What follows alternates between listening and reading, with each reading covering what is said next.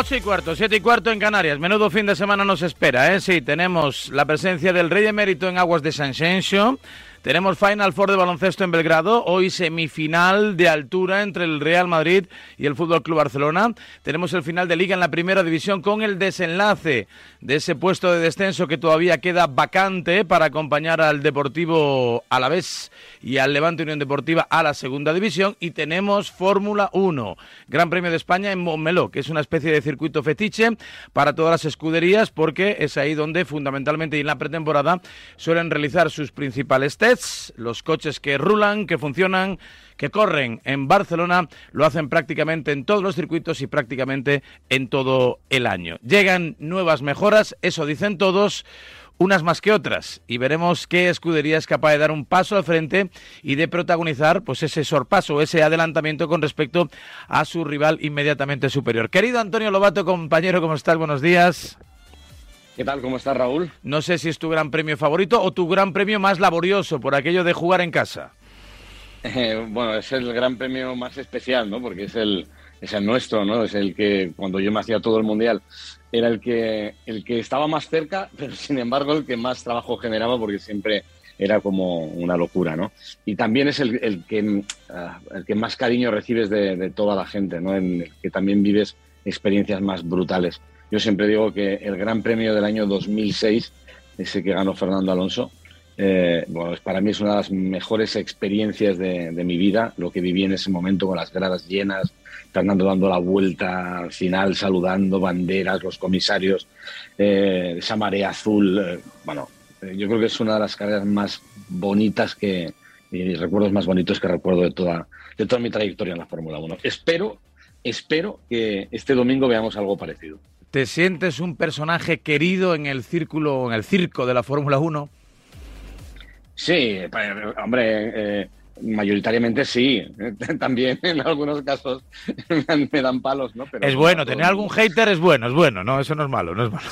Sí, no, pero solo he recibido cariño, ¿eh? La verdad es que tengo tengo que decir que soy un, tipo muy afortunado, he tenido mucha suerte en esto y, la mayor parte de la gente que me para por la calle, todo lo que recibo, lo que he recibido en el circuito de, Barcelona, Cataluña, en el pasado, eh, con gradas que coreaban mi nombre y, bueno, y que me buscaban para, firmarles un autógrafo, hacerme una foto, eh, es, es, mucho cariño, es, es, una, es una barbaridad. Eh, ¿Qué es más difícil hoy, una mañana como la de hoy, conseguir una entrada para el circuito o para la final de París?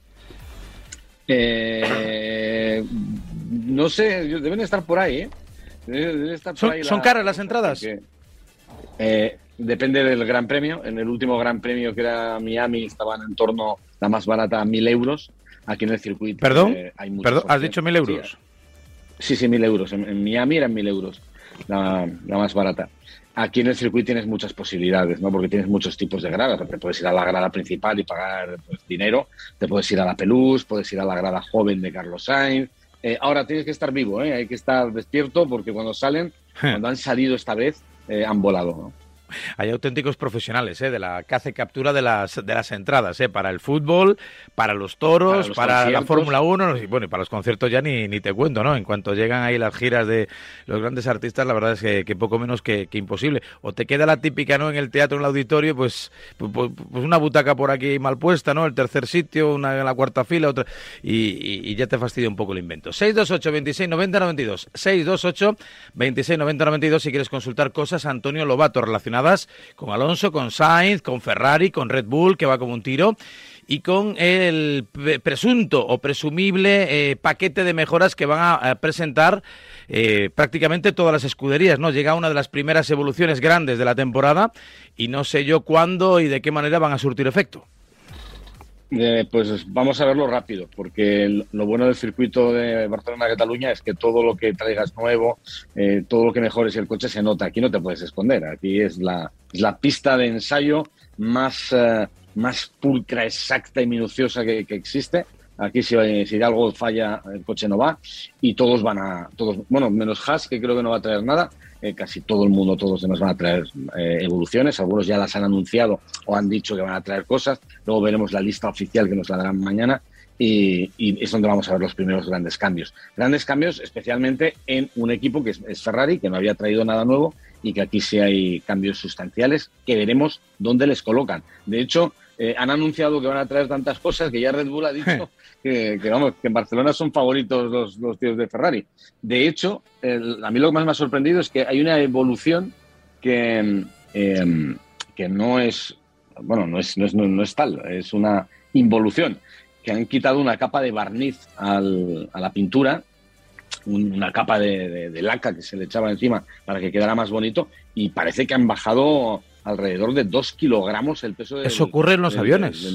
y la mayor parte de los aviones son de color blanco precisamente por eso, porque la pintura de color, o por lo menos la antigua pintura de color, eh, lastraba un poco más el, fuselaje, el peso de los aviones, eso hacía que eh, bueno tuviese un mayor, un mayor consumo, ¿no? Por eso son la mayoría de las compañías pintan sus aviones de blanco y con pequeños ribetes, ¿no? Del logotipo de la marca comercial. Aquí estaba pasando otra cosa, que cada vez los coches, con el paso de las carreras, eran cada vez más negros, porque claro, el, material del que están hechos los coches es fibra de carbono y es negro.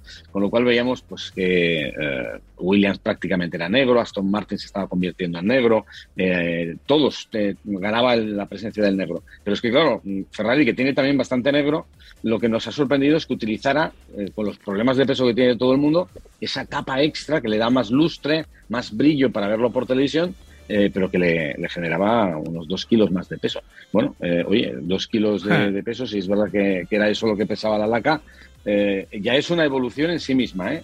Es una evolución. Yo, ya me he quitado dos kilos de maquillaje, pero no consigo. No consigo quitarme, no consigo adelgazar. Pero bueno, esa es otra historia, otro debate. Seis, eso con Janela Clavo, Cuídate y Boticare García, que me dé unos consejos. 628 26 90 92. Creo que hay consultas. La gente quiere hablar con Lobato, yo también. Buenos días, Marca. Buenos días. Buenos días.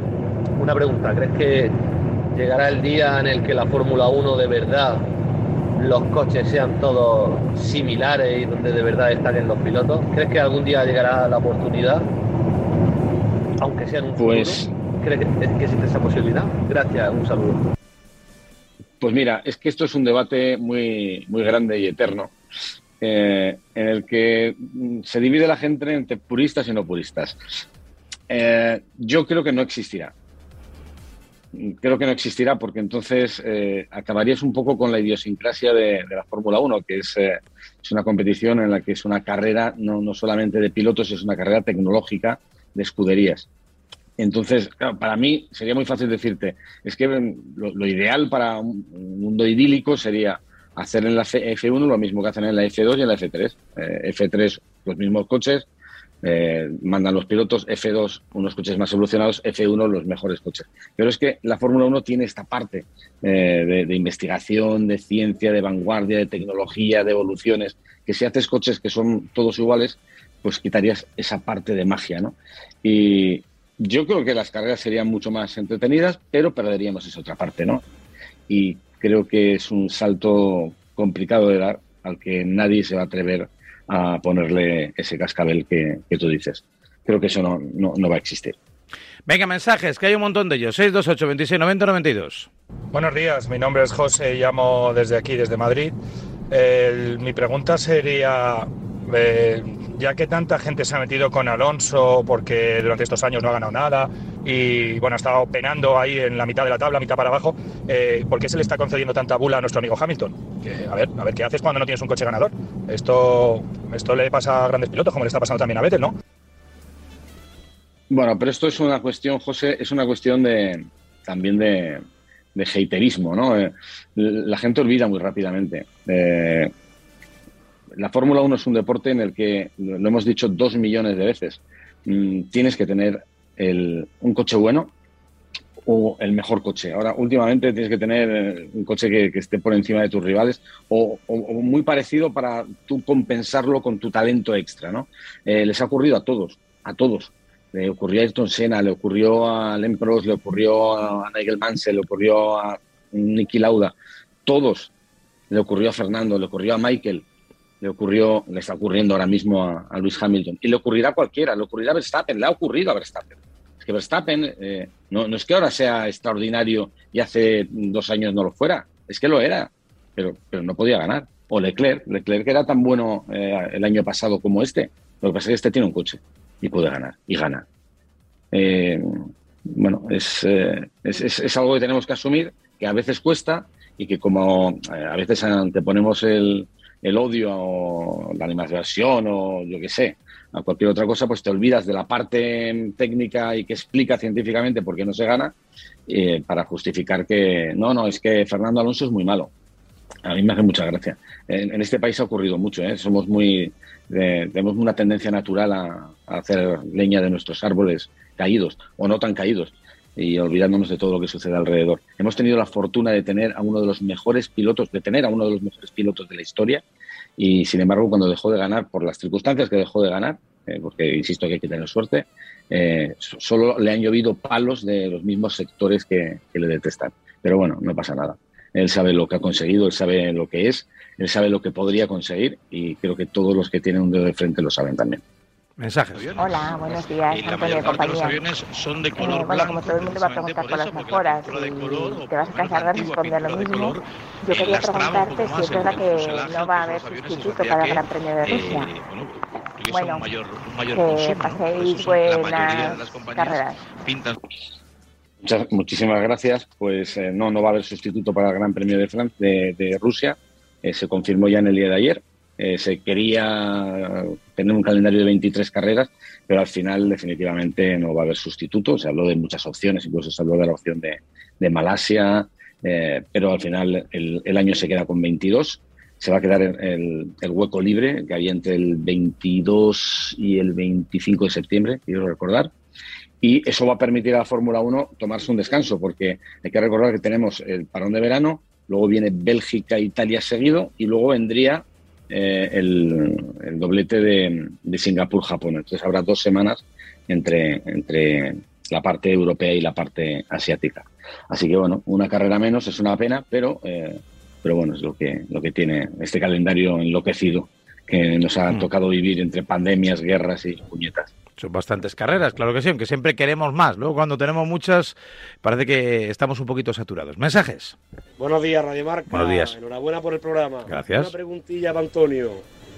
Eh, ¿Crees realmente que todavía Carlos Sainz está a tiempo de echarle mano a Charles Leclerc o ya, ya la cosa está muy, muy dispareja entre uno y otro y el equipo no va a aceptar, aunque Carlos Sainz se acerque, no va a aceptar que que echar a mano, vamos, hablando claramente. Venga, un saludo. Eh, no, sé si es demasiado tarde o no, pero eh, es ya, ¿eh? O sea, es que ya hay muchas voces por, por el entorno de Ferrari que están diciendo que tienen que enfocarse en Leclerc y que y centrarse en el piloto monegasco para, para potenciar sus opciones en el Mundial. Y hay expilotos que lo dicen, y hay jefes de equipo que lo dicen. Y yo creo que cuando eso se dice desde fuera, desde dentro, eh, eh, eh, a ver, lo, vislumbras, ¿no? No eres tonto, hay 50 puntos de diferencia ahora mismo, que son muchos puntos, y lo vengo diciendo desde hace carreras.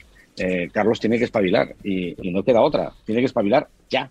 O sea, es que mm, aquí, tenía que haber sido en Miami, tenía que haber sido antes, pero no ha podido ser. Le falta todavía esa decimita y le falta tener la fortuna que eh, no le ha acompañado durante todo este tiempo. Dicho todo, esto sea de paso. Eh, oye, que en una de estas te, empieza a sumar, eh, te empieza a recortar y, Carlos es mucho Carlos. Los finales de temporada, las, segundas partes de temporada de Carlos suelen ser muy buenas, pero independientemente de esto, yo creo que lo que necesita ya con urgencia es ganar. Es hacer una pole, salir por delante de Leclerc y ganar. Y oye, este fin de semana me parecería un lugar perfecto ¿eh? para, empezar con ello. Y no se le da mal Barcelona, ha puntuado siempre. Eh, este sería el lugar. Así que hay que empezar la remontada ya. Cuanto más tardemos, más peligrosa será la situación, estoy convencido.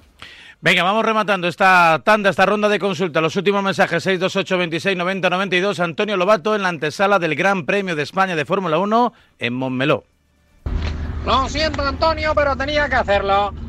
No se muevan de donde están, suban el volumen y disfruten. Allá vamos. Y recuerden, si parpadean se la van a perder porque esto es la Fórmula 1 en estado puro. Bueno, te han salido muchos imitadores últimamente. Bueno, el de, el de Movistar del otro día, con esa camiseta mostaza. o sea, pero brutal, brutal, brutal, brutal. Antonio. Antonio. es que no, no se ha oído. ah, perdona, se te ha ido la conexión. Bueno, nada, que, un oyente que, quería, que quería imitarte un poco. Es que yo creo que al hilo ah. no de la imitación del otro día, en el, en el día después, no sé, fue algo brutal, realmente ah. brutal. Y yo creo que eres consciente, ¿no? De que ya eres un personaje también que forma parte del, del deporte, que tu figura como periodista y como comunicador ha trascendido también, ¿no? Eh, más allá, ¿no? De, tu propio trabajo, del propio relato de las carreras. Sí, bueno, la verdad es que sí.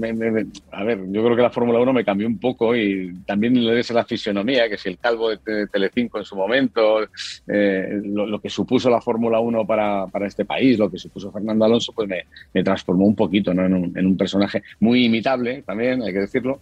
Y, pero insisto que, joder, que la gente me ha tratado muy bien y que, y que yo lo agradezco. ¿eh? Cómo, cómo se ha portado la vida conmigo y cómo me, han tratado compañeros, aficionados y demás. Sí, insisto que creo que he sido un tío muy, muy, muy afortunado, que sigo siendo un tipo muy afortunado. Y nosotros de contar contigo cada semana y de ser partícipes de este ratito de Fórmula 1 que tiene un colofón con un último mensaje en el 628 26 92 porque todo el mundo quiere hablar con Lobato en Radio Marca. Eh, soy Javi de Sevilla. Quería pedirle a Antonio Lobato unos consejitos porque este es mi primer Gran Premio de España. Salgo mañana para Barcelona y a ver si me podría orientar un poco. Muchas gracias, un saludo. Eh, bueno, pues eh, madruga, eh, disfruta todo, cada minuto, no solamente lo que ocurra en la pista, sino lo que hay alrededor. Vete en transporte público porque me temo que este, este fin de semana volvemos a las grandes tardes de atascos en, en los alrededores del circuito de Barcelona-Cataluña, porque va a haber muchísima gente, va, a estar llenísimo, eh, que te dejes el alma en la tribuna donde estés, que disfrutes cada minuto, porque probablemente, eh, si tienes suerte, no lo olvidarás jamás. Y, nada, que, te lo pases muy bien, que hmm. bienvenido al mundo de las carreras en, en el lugar donde se producen, que a veces te regalan momentos inolvidables que jamás, jamás, jamás podrás dejar atrás.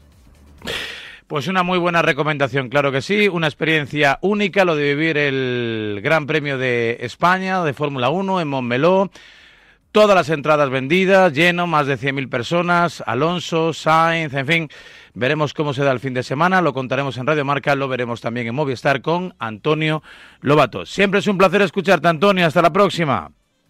Un abrazo fuerte, Raúl. Que vaya bien, como te mereces, claro que sí. En Vamos, ahí estamos.